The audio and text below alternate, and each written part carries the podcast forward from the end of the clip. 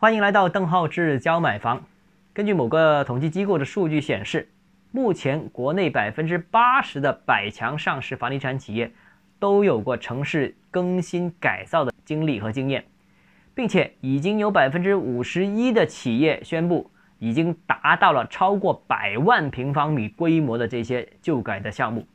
这个百万平方米当然是很厉害了，基本上能做旧改的都是一些大城市。那你你在大城市拥有百万级的这个旧改项目，那这个数量的确是很吓人和很吸引人呐。但是我个人认为，这个百万的规模只是一个口述，嘴上面说了算而已。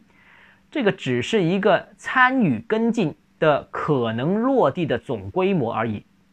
真正最终落地的规模可能和这个口头上表述的相差十万八千里。首先，第一个啊，这些旧改项目最终能落地，能落地多少，其实都是无法预测的，啊，跟进的东西和真的逐步变成现实，其实还差十万八千里。跟进的可能是很广泛的，可能是撒网式的，但最终落地的可能只是凤毛麟角，只是部分有产出。这个是旧改项目当中一个普遍的规则。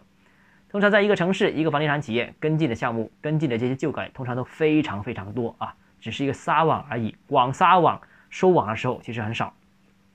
那很可能有一大部分最终无法推进，或者说是推进遥遥无期，啊，能五年左右出来已经是算一个比较快的了，能十年出来已经算不错了，很多都不知道期限的。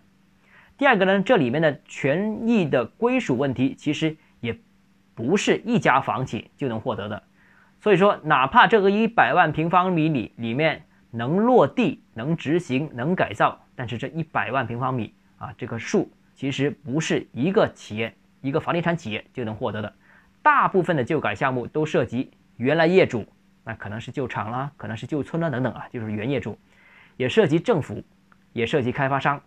所以房地产企业只是三方甚至更多方利益当中的其中一方而已。那就算是一些百万级的项目，其实。分到企业手上面已经是打了一个大大的折扣了，所以其实如果我们只看这些房地产企业，哎跟进的旧改项目的总规模，并不能判断这个房地产企业的土地储备量有多少，旧改量有多少，可能产出多少，所以以这个作为业绩判断，作为市场土地储备业预算是不合理的，也是无效，也是没用的啊！投资者要擦亮眼睛了。好了，今天节目到这里啊。如果你有购房疑问想咨询我本人的话，如果你有商务合作需求，都请加 V D H E Z J M F，